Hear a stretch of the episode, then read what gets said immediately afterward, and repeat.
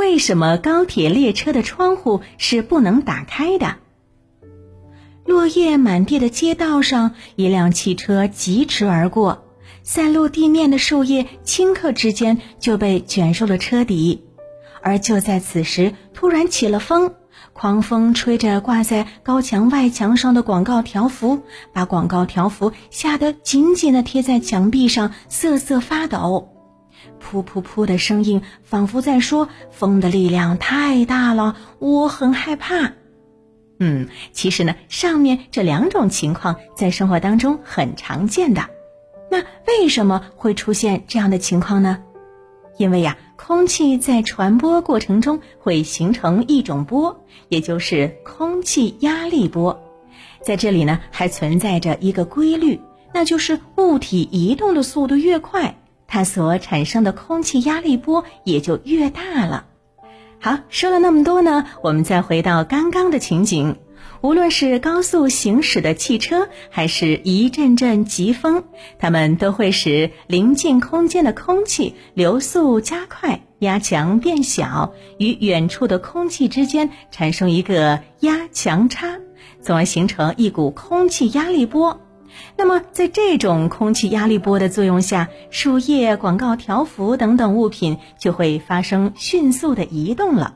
嗯，那问题也就来了。如果说在每小时时速超过三百公里的高铁列车上打开车窗，那将会发生什么事情呢？嗯，首先呢，高铁列车行驶时会产生巨大的空气压力波，它一旦进入车内，会让桌子上的物品一片狼藉。车外的尘土呢，也会使车内空气变得更加浑浊。车外的噪声，特别是列车进出隧道，或者是两车交汇的时候，巨大的噪声也会乘虚而入了。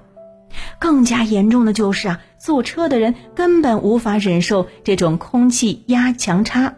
轻则耳膜会产生压迫感，重则会感到头晕恶心，严重的时候呢，甚至会造成耳膜破裂等等。